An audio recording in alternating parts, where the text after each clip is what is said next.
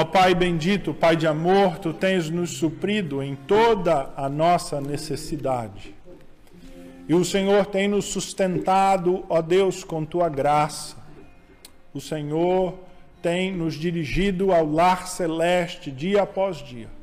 E são muitas as bênçãos que nós podemos contar, que são frutos da tua misericórdia e da tua graça, não nos tratando, ó Deus, pelos nossos pecados, segundo as nossas falhas, mas com graça e com misericórdia, com paciência, com longanimidade. Ó Deus, tu és Deus bom para conosco. E nós aqui viemos te louvar e agradecer-te esta tamanha graça, graça abundante que tem sido derramada sobre nós. Viemos aqui louvar ao teu nome com cânticos, com o ofertar da nossa vida, com a entrega, ó Deus, do nosso dízimo e oferta. Se tu, ó Deus, glorificado e usa tudo isto para honra e glória do teu próprio nome, ó Deus. Que assim o Senhor dê toda a sabedoria também, a direção, a liderança desta igreja para administrar os recursos entregues para, ó Deus, o avanço da obra, a continuidade da obra para a glória de Cristo. Ó Pai, por tudo que tens feito, nós te agradecemos. Aceita, ó Pai, esta nossa oferta, recebe-a. Usa, ó Deus, para a honra e glória do teu nome, do nome do teu filho Jesus Cristo, no nome de quem nós oramos. Amém. Os irmãos podem assentar-se. Quero convidá-los a abrirem a palavra de Deus em Atos, capítulo de número 5. Este texto não é projetado, o texto do sermão não é projetado. Então você acompanha aí na sua Bíblia, Atos, capítulo de número 5. É um texto relativamente conhecido do povo de Deus. Se você já tem algum tempo de igreja, deve conhecer bem esta passagem, e mesmo aqueles que não têm assim tanto tempo de igreja, mas já ouviram falar desta passagem, uma passagem que narra um fato bastante marcante, que é a morte de dois cristãos, mas não é ah, uma morte em martírio, em bom exemplo, é uma morte que se dá exatamente por uma conduta ruim, errada, de Ananias e Safira, este casal. É até em virtude disso que é narrado aqui em Atos 5 que poucos irmãos têm dado nome a seus filhinhos de Ananias, né? Você não vê muitos, uh, muitos pais botando o nome no seu filho. Né? Como é que vai ser o nome? É Ananias ah, você não vê realmente este nome sendo entre os cristãos, povo evangélico, muito comumente. Embora Ananias ah, seja um nome que significa algo bonito, né?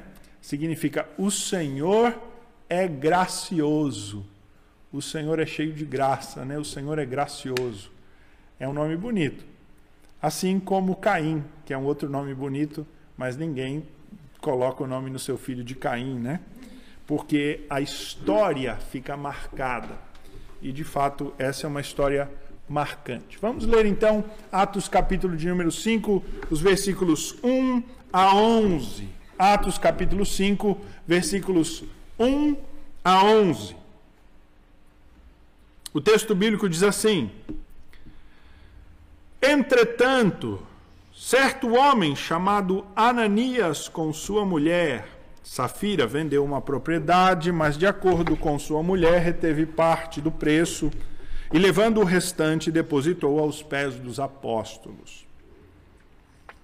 Então disse Pedro a Ananias: Por que encheu Satanás o teu coração para que mentisses ao Espírito Santo, reservando parte do valor do campo?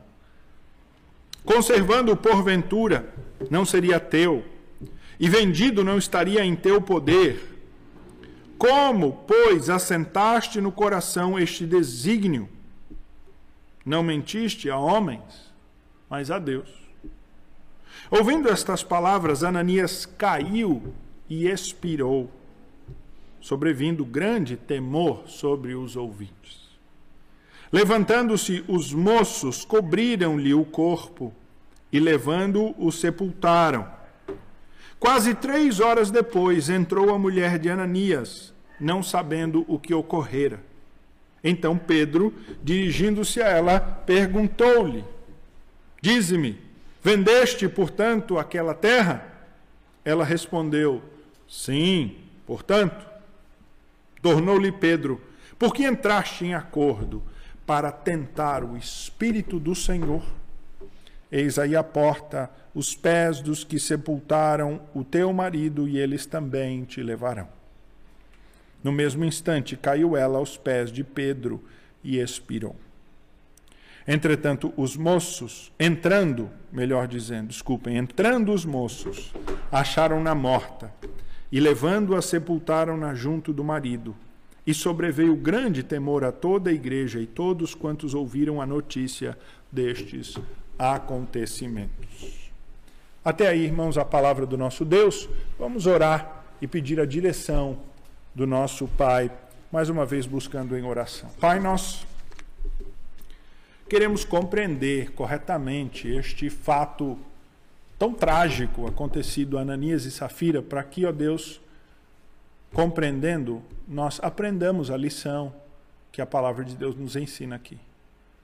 Ajuda-nos, ó Deus, de fato a tirando de nós qualquer barreira, impedimento humano para a compreensão da tua palavra, por meio do teu Santo Espírito, nos ajuda a compreender, ó Deus, de modo que nós não venhamos a reinterpretar a nossa própria maneira esse texto, tirando conclusões pessoais e humanas, mas que o Senhor nos dê graça para, olhando para esse texto, sermos edificados, porque aprove ao Senhor registrar e relatar isso a nós para nossa compreensão e para nossa edificação.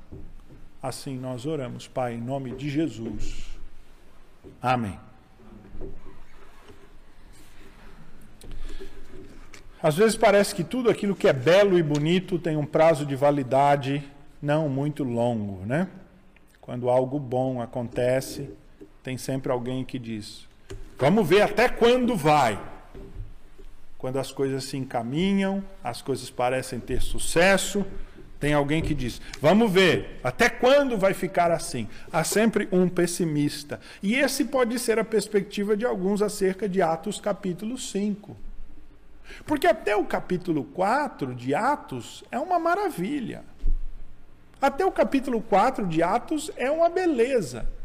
Se o livro de Atos dos Apóstolos terminasse aí no versículo 35 do capítulo 4, seria o relato da igreja e da comunidade perfeita. Olha o que a Bíblia diz, capítulo 4, a partir do versículo 32. Um resumo da igreja. Diz assim: Da multidão dos que creram, era um o coração e a alma. Ninguém considerava exclusivamente sua nenhuma das coisas que possuía, tudo, porém, lhes era comum.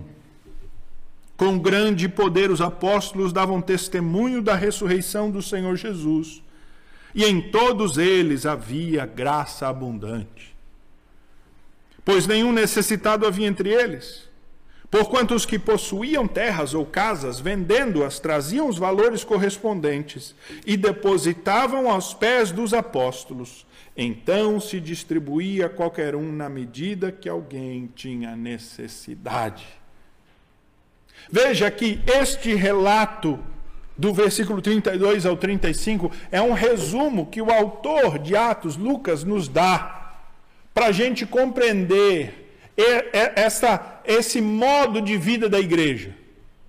Nós estamos falando aqui do princípio, do comecinho da igreja, dos primeiros meses, dos primeiros passos da igreja. E foi belo. Ah, como foi belo. Quero convidar você, se não conhece o livro de Atos, a ler estes primeiros quatro capítulos. Atos começa com o último encontro do Senhor Jesus com os apóstolos. E o Senhor Jesus sobe aos céus. Mas antes ele havia prometido que algo aconteceria. Desceria poder dos céus. O Espírito Santo desceria sobre eles. E eles se tornariam poderosas testemunhas Por isso Jesus diz: fiquem em Jerusalém. O que eles fizeram? Ficaram. E uma semana depois, no dia de Pentecoste, estavam 120 cristãos reunidos. O grupo dos discípulos mais fiéis que aguardavam a promessa. E sobre eles então desceu o Espírito. E eles passaram a pregar em Jerusalém. E naquele primeiro dia em que eles saíram pelas ruas de Jerusalém pregando o Evangelho, em que a igreja foi formada, a gênese da igreja, 3 mil pessoas creram. E no primeiro dia da igreja já começou com 3 mil. 3 mil foram batizados. E a partir daquele ponto, Deus vai fazendo mais. Você vê que o texto bíblico diz que os apóstolos davam testemunho com poder da ressurreição do Senhor Jesus. Que os que estavam juntos, que os crentes, eles estavam juntos. E estando juntos, tinham tudo em comum. Eles parece que estavam num contínuo estado de culto, de comunhão. Mais ou menos aquele sentimento de um bom retiro, né, de um bom acampamento, de um bom congresso. Se você já foi a um bom retiro espiritual, um final de semana ou uma semana inteira, e lá tinha palavra, comunhão, as boas gincanas, né? aquele sentimento de, eh, de integração, povo de Deus. Ah, e, e, e, aí, na hora da despedida, aquela certa dor no coração de querer ficar e viver aquilo mais. Aquele momento agradável. A igreja estava vivendo realmente um momento de primazia. Deus deu isso à igreja para que ela fosse um exemplo do que é o verdadeiro caráter da igreja. No seu nascimento, no seu nascedouro, a igreja foi a primazia do que ela deve ser. Deus, quando fez a obra, dando a descida do Espírito, mostrou, deu o perfil, o molde, a forma do que é a igreja, do que ela deve ser. E por isso que esses primeiros capítulos são capítulos uh, belíssimos que contam de como a igreja vivia. Este povo era um povo que estava pensando nos céus, não estava mais pensando nas coisas da terra. Suas propriedades, os seus bens estavam a serviço do reino de Deus, do povo, dos necessitados. Muitos de posse creram. Aquele movimento que começou com homens humildes pescadores, que não eram assim tão pobres quanto nós pensamos, mas embora fossem considerados pobres aos olhos dos poderosos de Jerusalém, agora ele se expande para gente de todos os tipos: homens, mulheres, escravos, livres, poderosos gente de condição financeira também, porque Deus ama também os ricos. E todos estavam juntos e tinham tudo em comum. Não existia mais distinção entre eles. Era todo mundo igual. E todas as necessidades de todos eram supridas. Quem não queria viver isto, hein, nessa igreja. Se alguém chegar para você e fala, rapaz, olha, eu estou frequentando uma igreja e eu vou te dizer como é lá. E te passar este relato assim, quem de nós não ficaria interessado em ir, hein? Por mais que vocês gostem do pastor João, eu sei e tal, da igreja presbiteriana de Pissarra, mas você ficaria tentado a ir lá nessa igreja para ver o que está acontecendo lá. Porém, a partir do capítulo 5.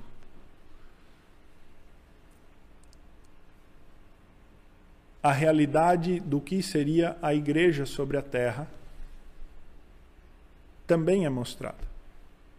A igreja é bela, ela é gloriosa, ela é a expressão da graça de Deus. Na igreja se manifesta a glória de Deus, porque é o povo reunido onde Deus habita e ali ele manifesta a sua glória. Mas a igreja não é perfeita. Não é a instituição perfeita. Não é o povo perfeito de Deus. Não há igreja local perfeita. Porque todos os que compõem a igreja, e a igreja são as pessoas, são imperfeitos. A começar pelo pastor, pregador, pelos líderes. E o capítulo 5 de Atos mostra esta realidade nua e crua, que a Bíblia não esconde. A Bíblia é a palavra de Deus. Alguém podia pensar, mas pastor, por que que né, Lucas foi relatar essa fofoquinha da igreja, né? Por que, que ele foi relatar essa fofoquinha da igreja? A gente diz no popular, né? Acho nem sei se usa mais essa expressão queimar o filme, usa, né? Expressão queimar o filme ainda usa, né? É. Queimar o filme lá do irmão Ananias, da irmã Safira, para quê? Lacrar, né? É, não é que chama lacrar? É, vocês acham que eu não conheço gíria? Eu sei. Eu não estou nas mídias sociais, mas eu sei. Lacrar aí o Ananias e a Safira? Para quê? Podia passar sem. Não, não podia. Aprove a Deus deixar esse relato, esse registro para nós aprendermos, porque era necessário que nós soubéssemos da realidade da igreja, que é um povo imperfeito e que no meio da igreja há aqueles que têm intenções escusas e diversas. É por isso que o capítulo 5 ele começa com um entretanto. Veja aí na sua Bíblia, né? É um porém, é um mas. É uma conjunção, né? E esta conjunção, ela serve para fazer um contraste com o que foi dito antes. Então, lá no capítulo 4 diz assim: "Da multidão dos que creram era só uma a alma e uma o coração. Mas tinha um casalzinho ali no meio. Era um povo unido, uma igreja bela. Mas tinha lá no meio um certo homem chamado Deus é gracioso, com sua esposa chamada beleza, que é o sentido talvez de safira, é a pedra, mas é talvez brilho, beleza, este nome. É o casal graça e beleza. E este casal convertido ao novo movimento, batizado, faz parte da igreja de Jerusalém. Eles são gente rica gente de posses, como outros que há na igreja, como um tal chamado Barnabé. Veja aí no versículo 36 do capítulo 4. Diz assim: José, a quem os apóstolos deram o sobrenome de Barnabé, que quer dizer filho de exortação, levita natural de Chipre, como tivesse um campo, vendendo-o, trouxe o preço e depositou aos pés dos apóstolos. Barnabé era também possivelmente alguém que tinha uma condição financeira boa. Como haviam outros discípulos que nós sabemos, como José de Arimateia, mulheres ditas mulheres ricas recebem esse título sem serem nominadas, possivelmente o próprio Nicodemos. Zaqueu, Mateus. Esta gente que havia se ajuntado à igreja e que tinha posses, era bênção para os que não tinham. E Ananias e Safira, este casal que ouviu a mensagem da pregação, nós não sabemos em que ponto, quando eles se converteram, porque eles só aparecem nessa passagem da Bíblia e não são mais mencionados, nem antes, nem, nem depois. Eles faziam parte da igreja visível desta igreja aqui da terra, da instituição terrena. Eram Ananias e Safira verdadeiramente convertidos? É a pergunta que logo nós pensamos nessa passagem. E eu vou responder com toda sinceridade a vocês: não sei. Mas também não nos importa. Porque o que esta passagem está tratando não é da salvação eterna, nem do destino de Ananias e Safira. Ela não entra neste detalhe. Há pregadores que creem que sim. Ao estudar essa passagem, eu vi autores bíblicos que creem que Ananias e Safira eram crentes sérios que se deixaram desviar por algo, dando várias razões até para isso. Outros acham que Ananias e Safira são o exemplo do que nós chamamos de joio na igreja. Um falso crente, alguém que não é crente está na igreja. Mas nós não precisamos entrar neste detalhe da passagem. Porque tanto eles podem ser, de fato, incrédulos, que estão convencidos e não convertidos, quanto eles podem ser crentes que se desviaram nesse quesito. Pode, pastor? Pode. E eu espero mais tarde no meu sermão mostrar a você que outros crentes também se desviaram e sofreram destino semelhante ao desses dois. Então a questão da salvação de Ananias e Safira não é relevante, fundamental. Eles são cristãos, fazem parte da igreja, ali estão.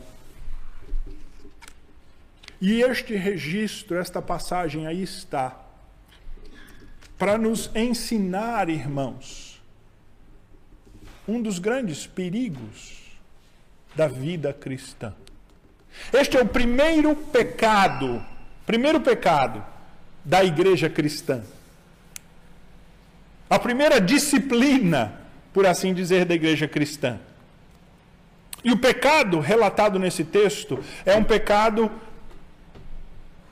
que assola os crentes ainda hoje e assolará até a volta do Senhor Jesus e para o qual nós temos que apontar, a, prestar atenção. E é isso que importa a nós nesta passagem.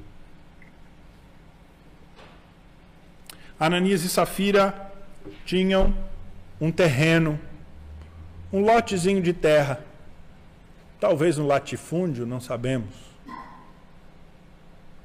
E Ananias e Safira venderam este terreno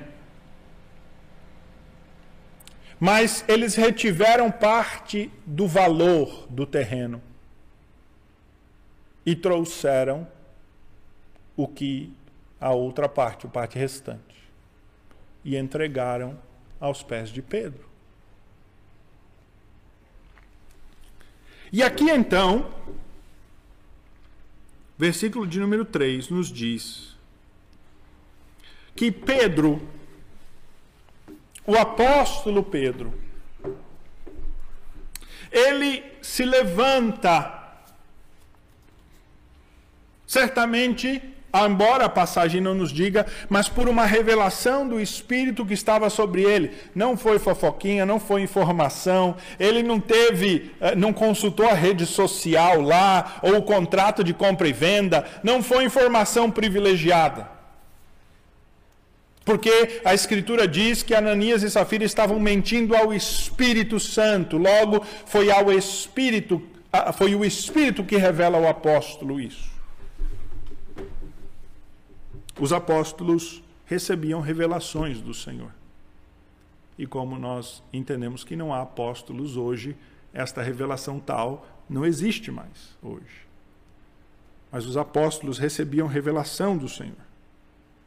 E de fato, foi revelado a Pedro que Ananias tinha cometido um erro, estava em engano. Então, Pedro, aproximando-se de Ananias, diz a ele: Veja aí, versículo de número 3: Por que encheu Satanás o teu coração?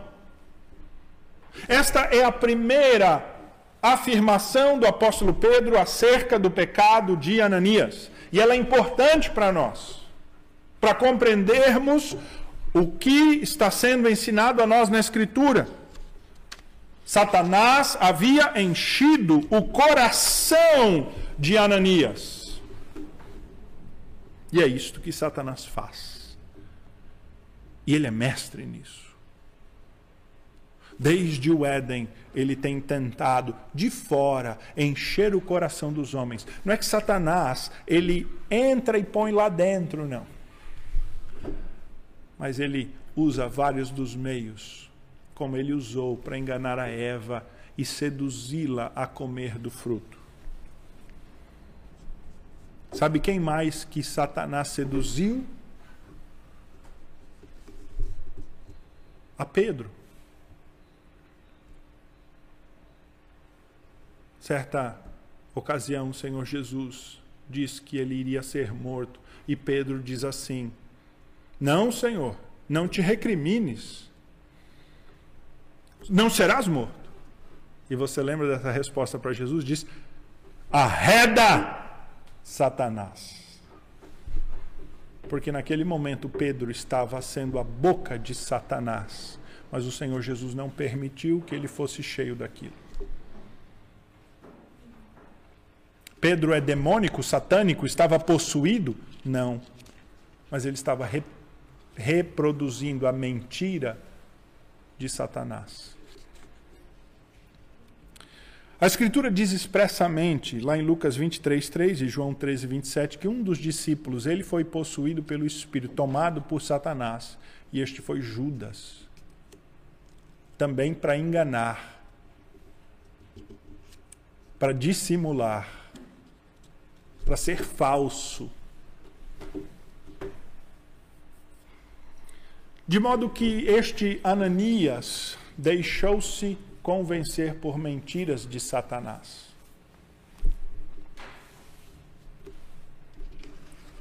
Qual foi a mentira e o engano que Ananias caiu? O texto nos diz: foi a mentira ao Espírito Santo. Ananias estava mentindo à igreja, aos apóstolos, mas a mentira que traz gravidade ao pecado de Ananias é querer enganar ao espírito. Vamos entender a diferença dessas duas.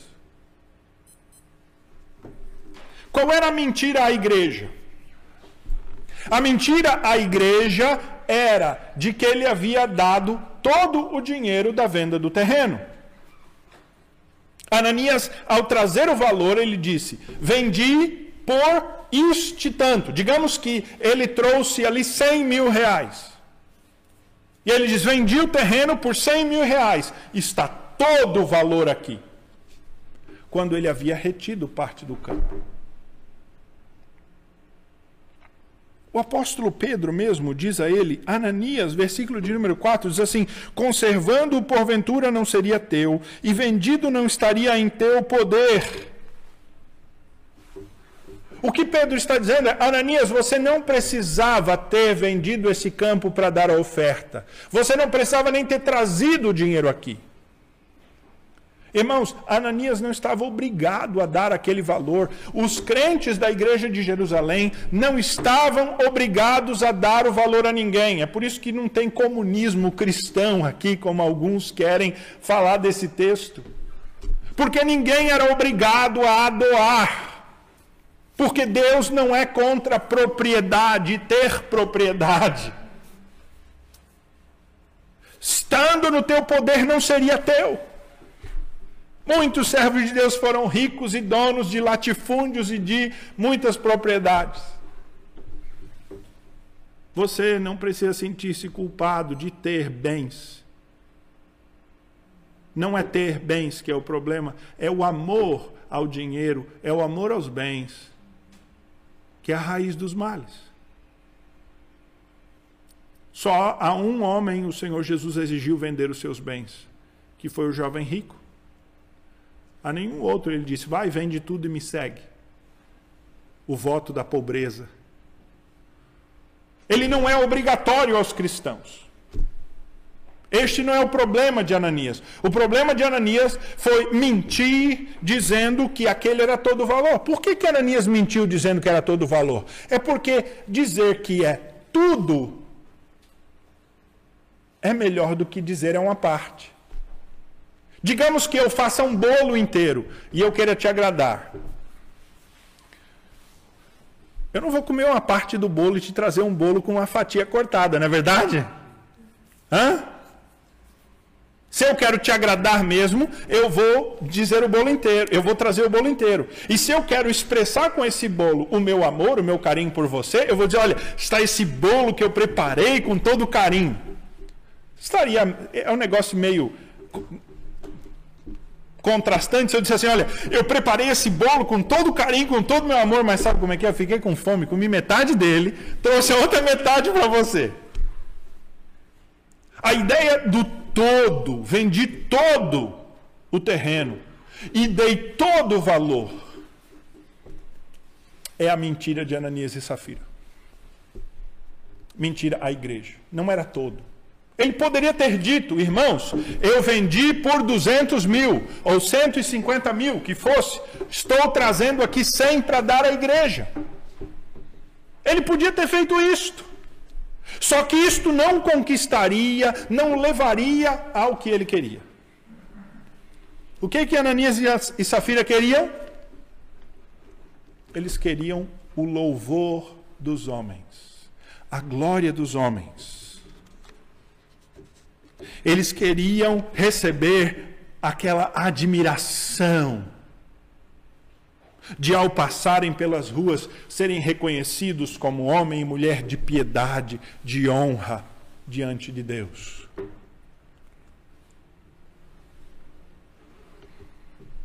Mas qual é o pecado ao Espírito Santo? O pecado ao Espírito Santo, irmãos, é o pecado que os fariseus cometiam e que o Senhor Jesus tanto acusou. É o pecado de dizer que está fazendo algo para Deus quando não está. Tem razões últimas. Tem um nome. Chama-se hipocrisia. Hipócrita. O hipócrita, ele faz para agradar os homens, não há dúvida. Só que sem se aperceber, este hipócrita, ele está aparentando enganar o próprio Deus. Ele está brincando com Deus para agradar os homens. E é por isso que a hipocrisia, ela é duramente condenada pelo Senhor Jesus. Porque a hipocrisia é uma afronta ao Deus vivo, ao Deus verdadeiro. É menosprezar o Deus verdadeiro para parecer bem diante dos homens. E o Senhor Jesus censura duramente os escribas e fariseus. Um capítulo marcante disso é Mateus 23, quando ele diz: Ai de vós, escribas e fariseus hipócritas! Porque fechais o reino dos céus diante dos homens, posto que vós entrais, posto que vós não entrais, nem deixar entrar os que estão entrando. Ai de vós, escribas e fariseus hipócritas, porque devorais as casas das viúvas e para justificar fazeis longas orações. Por isso sofreis juízo muito severo. Ai de vós, escribas e fariseus hipócritas, porque rodeais o mar e a terra para fazer um prosélito, e uma vez feito, o tornais filho do inferno, duas vezes mais do que vós. Ai de vós, guias de cegos. E ele vai seguindo na passagem e diz: Ai de vós, escribas e fariseus hipócritas hipócritas, porque dais o dízimo da hortelã, do endo, do cominho e tendes negligenciado os preceitos mais importantes da lei: a justiça, a misericórdia e a fé. Devíeis, porém, fazer estas coisas sem omitir aquelas. O problema não está em trazer o dízimo. Tem gente que é o contrário do hipócrita. Né? Ele diz: Não, eu, como eu não estou vivendo a minha vida cristã, também não vou ofertar nada ao Senhor. Não, você não pode fazer uma coisa sem deixar outra. Eles davam uma achando que isso agradava ao Deus, sem ter o verdadeiro conteúdo de vida pura, de relacionamento com Deus. Ai de vós, escribas e fariseus hipócritas, porque limpais o exterior do copo e do prato, mas estes por dentro estão cheios de rapina e intemperança. Ai de vós, fariseus hipócritas, porque sois semelhantes aos sepulcros caiados que por fora se mostram belos, mas interiormente estão cheios de ossos mortos e de todas as imundícias. Compreendeu o que é um hipócrita? É um túmulo, é um sepulcro. Pode ter mármore, flores, ter aparência de algo, mas por dentro a podridão o apóstolo diz então a Ananias: Não mentistes aos homens, mas a Deus. É o final do versículo de número 4. Ananias não estava enganando a Deus, embora pudesse enganar os homens.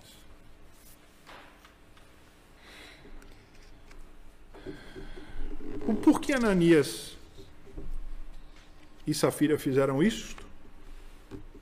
Porque eles queriam a glória dos homens. Eles eram como alguns destes fariseus hipócritas que ouviram o Senhor Jesus e creram nele, mas não confessavam a Jesus para não serem expulsos das sinagogas, porque amavam mais a glória dos homens do que a glória de Deus. Isso está registrado lá em João 12, 42 e 43. Ananias e Safira eram como nós lemos aqui no culto e o Senhor Jesus prega no Sermão do Monte. Aqueles que exerciam a sua religião diante dos homens, para serem vistos pelos homens, mas não o faziam verdadeiramente a Deus. Deus abomina aqueles que fingem a santidade, a pureza e deliberadamente enganam os outros para o seu favorecimento pessoal. Ele usa o apóstolo aqui, Pedro, para confrontar este pecado. E ele usa hoje pregadores da palavra para serem instrumentos do Senhor de confrontação destes pecados. Mas o fato é, irmãos, que quem de nós já não foi hipócrita? Quem de nós já não deu uma falsa impressão, propositalmente, de algo que nós não somos? A hipocrisia, ela não é involuntária, não. A hipocrisia é um comportamento voluntário, é um comportamento intencional daquele que o faz sabendo o que está fazendo. Ananias, ouvindo essas palavras, diz o texto bíblico, veja aí a consequência deste pecado de Ananias. Veja a consequência de um pecado da hipocrisia.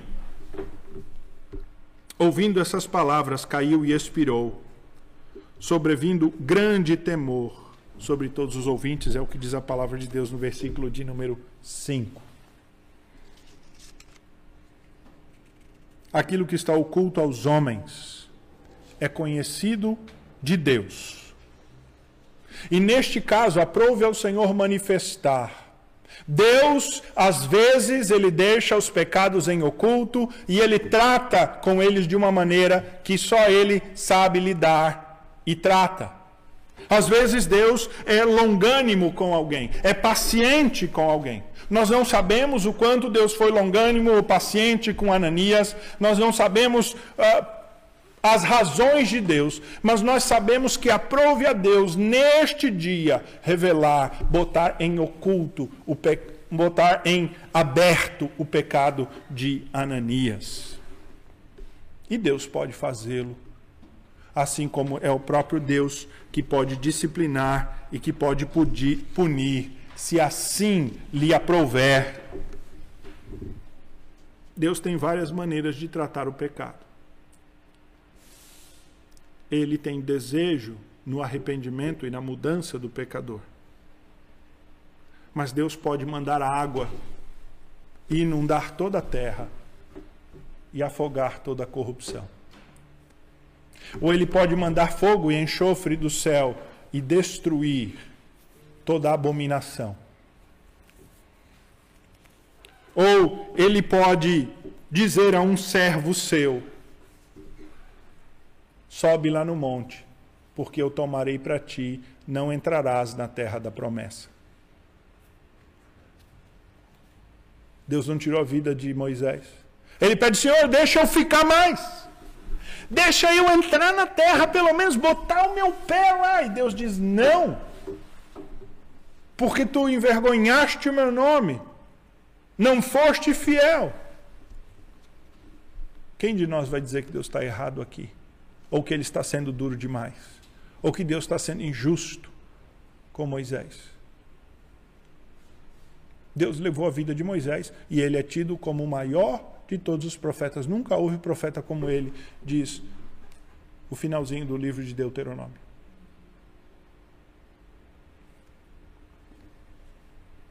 Se Deus levou Moisés, Deus pode ter levado Ananias e Safira também.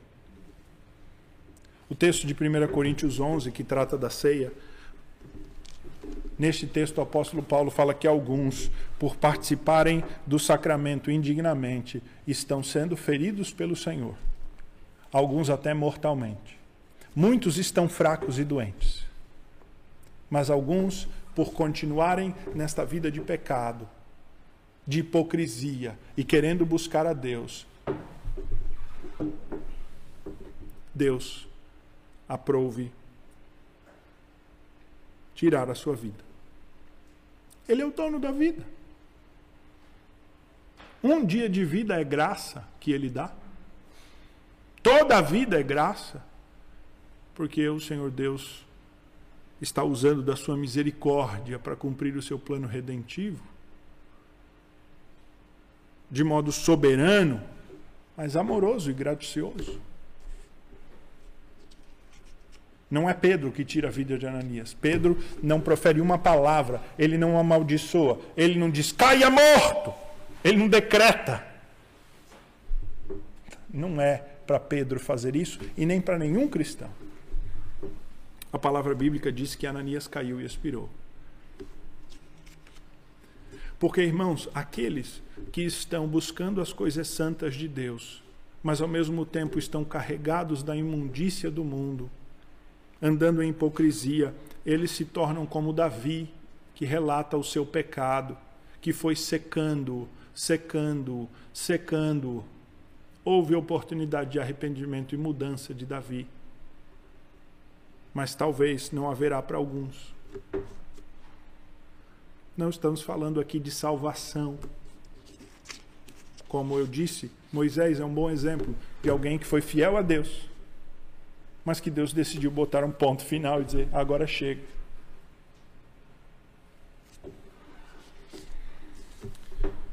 Três horas depois de Ananias ter expirado, chega Safira. As más línguas dizem que ela ficou em casa fazendo o cabelo. Então, aí, depois de três horas, ela chegou, maquiagem, o cabelo e tal, aquela coisa toda, mas são as más línguas aqui. Alguns outros dizem que, como o culto bom é um culto que vai mais de três horas, ela deixou para ficar na hora, para chegar na hora do reteté que está descendo o negócio. Mas são os irmãos pentecostais que fazem esse comentário. Não é o nosso hábito presbiteriano se estender tanto. Embora lá na África, nossos irmãos, mesmo presbiterianos, eles têm cultos de três, quatro horas, cinco horas às vezes. São cultos longos, longos. Muita música e sermões longos. Vocês acham que eu prego longo aqui na igreja? Vocês têm que ver os pastores africanos lá é uma hora e meia, duas horas. É, é bastante tempo de sermão. Mas três horas depois chega a irmã Safira, a irmã beleza, brilho, Quem sabe, nós não sabemos, para receber as glórias da oferta que seu esposo veio trazer três horas antes.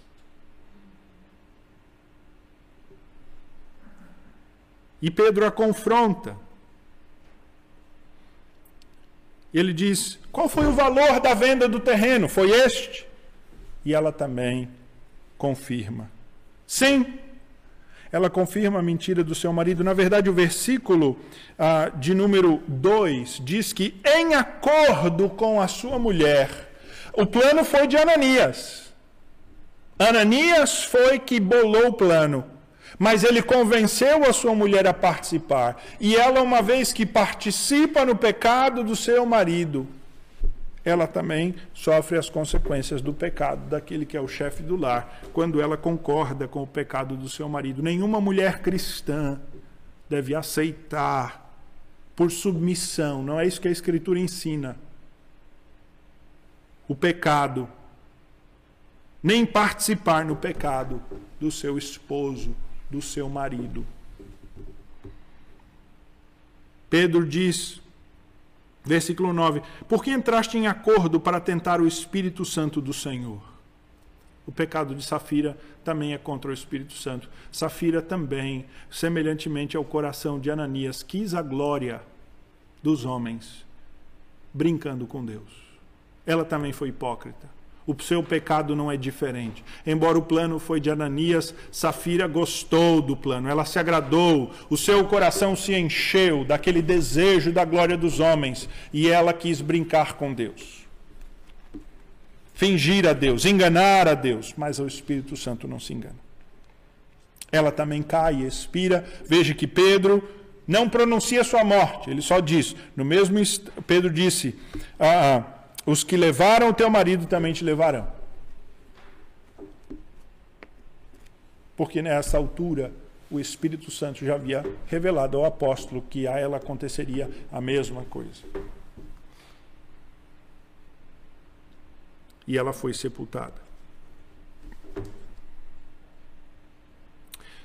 Irmãos, devemos tratar de pecado na igreja ou devemos deixar as coisas passar? Porque mexer nessas coisas cheira mal e a gente ofende pessoas. Não, irmãos, pecados se tratam na igreja sim. São trazidos a lume e são tratados, porque a igreja de Deus tem que ser a igreja pura do Deus vivo. Desde que esses mesmos pecados não sejam tratados com hipocrisia, por gente hipócrita. Eu aponto para mim, porque a liderança que está incumbida de fazer isso não pode ter hipocrisia.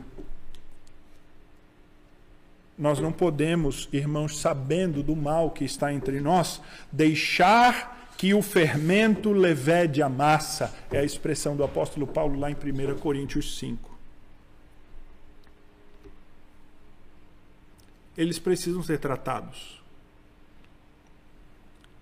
Alguns poderiam pensar assim: viu? Isso faz mal à igreja. Uma igreja que tem um bafafá desse, rapaz, a igreja acabou. Não vai frequentar mais ninguém. Mas aí você vê o versículo 11, que desde que veio grande temor a esta igreja.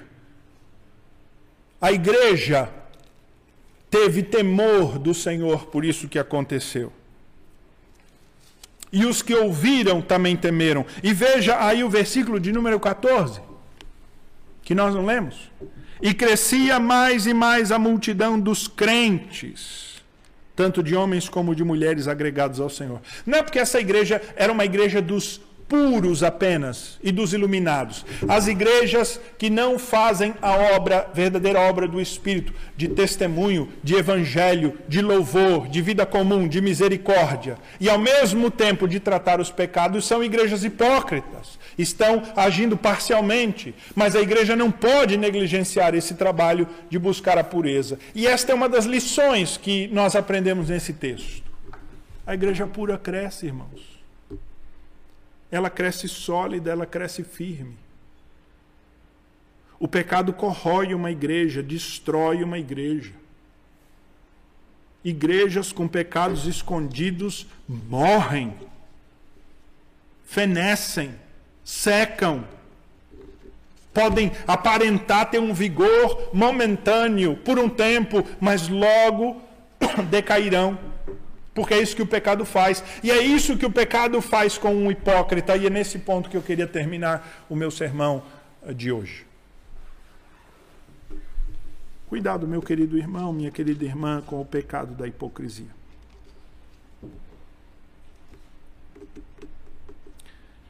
De novo eu digo: quem de nós não é culpado da hipocrisia? O pastor é um dos que é mais tentado a esse pecado. Ele está aqui na frente. Ele se preocupa com a sua aparência diante da igreja. E a semelhança do Senhor Jesus, Satanás o tenta nesse quesito.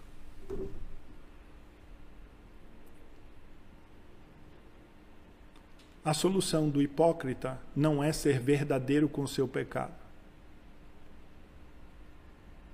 A solução do hipócrita é deixar o pecado. Tem gente que diz assim: não, pastor, eu sou isso mesmo, não quero ser hipócrita, então vou abrir um negócio. Não, irmão, calma. Não é essa a solução do pecado. A solução do pecado é deixar o pecado, é confrontar o pecado. Quando nós apontamos o pecado de alguém, eu digo como a igreja, como igreja, ou você individualmente, de um colega, de um amigo, de um irmão, ao pregar o evangelho, nós não apontamos uh, o pecado de alguém por maldade, nem porque nos agrada. Se o fazemos, estamos sendo maus. Mas se nós apontamos o pecado de alguém, apontamos porque sabemos que o pecado leva à morte. E nós queremos que aquele que está em pecado tenha vida. Se nós apontamos pecado, é porque sabemos a solução para o pecado. Não porque somos melhores. Sabendo que a solução é o sangue do Senhor Jesus Cristo. Irmãos, hipocrisia sempre foi um problema dos crentes.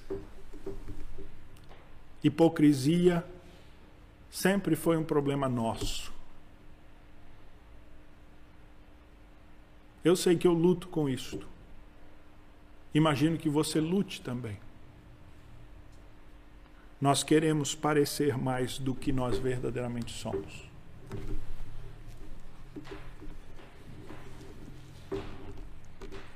Graças a Deus que não tem um monitor na nossa testa, né? que revela o que está no nosso interior. Mas para a solução, a solução disso é buscarmos a pureza no sangue do Senhor Jesus. A solução disso é deixarmos de cobiçar a glória dos homens. Querer parecer aos olhos dos homens algo que nós não somos. esta luta constante com a nossa autoestima, de querer ser estimado pelos homens e ter o seu valor no elogio e no agrado dos homens. Nós temos que viver para o Senhor, irmãos, porque Ele sabe como a sua vida é e está. Ele vê o seu coração transparente. Ao Senhor você não mente, ao Espírito Santo você não mente. E é por isso que nós devemos, com toda honestidade, buscar do Senhor o lavar regenerador do Espírito Santo. Esta é a solução para a nossa hipocrisia. Vamos colocar de pé e orar, encerrando assim o nosso culto ao Senhor.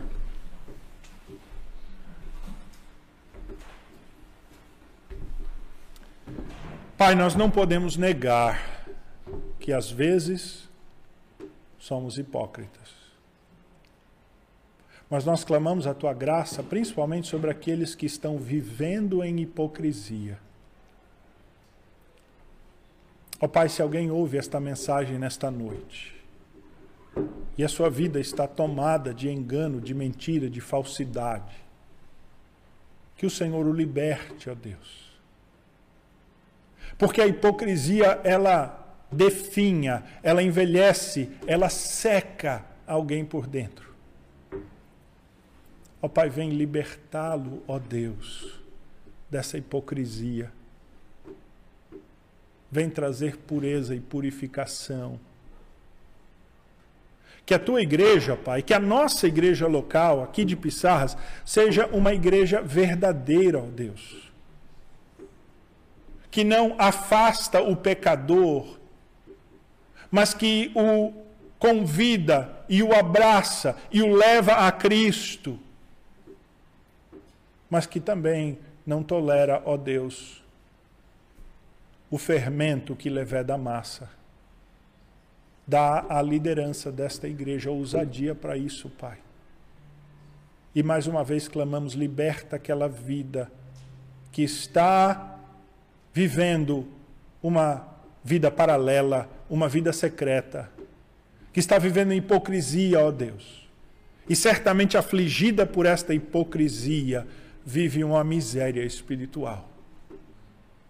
Liberta, ó Deus, esta vida. E que o Senhor continue a purificar a tua igreja e usar a tua igreja para a glória do nome do teu filho. E enquanto vivemos isso, que o Senhor nos dê ousadia no testemunho e acrescente a nós os teus eleitos, salvos, transformados, convertidos. Assim, ó Pai, abençoa a tua igreja e abençoa as nossas vidas, ó Deus. Ajuda-nos a sermos honestos, que o teu Santo Espírito nos leve a uma honestidade de análise, para olharmos o nosso coração e a hipocrisia e tratarmos dela, ó Deus. Assim nós oramos em nome de Jesus. E agora, irmãos, ide em paz. E que a graça do nosso Senhor e Salvador Jesus Cristo, o amor de Deus, o nosso Pai, e as consolações do Santo Espírito estejam convosco e convosco permaneçam hoje pelos séculos dos séculos. Amém.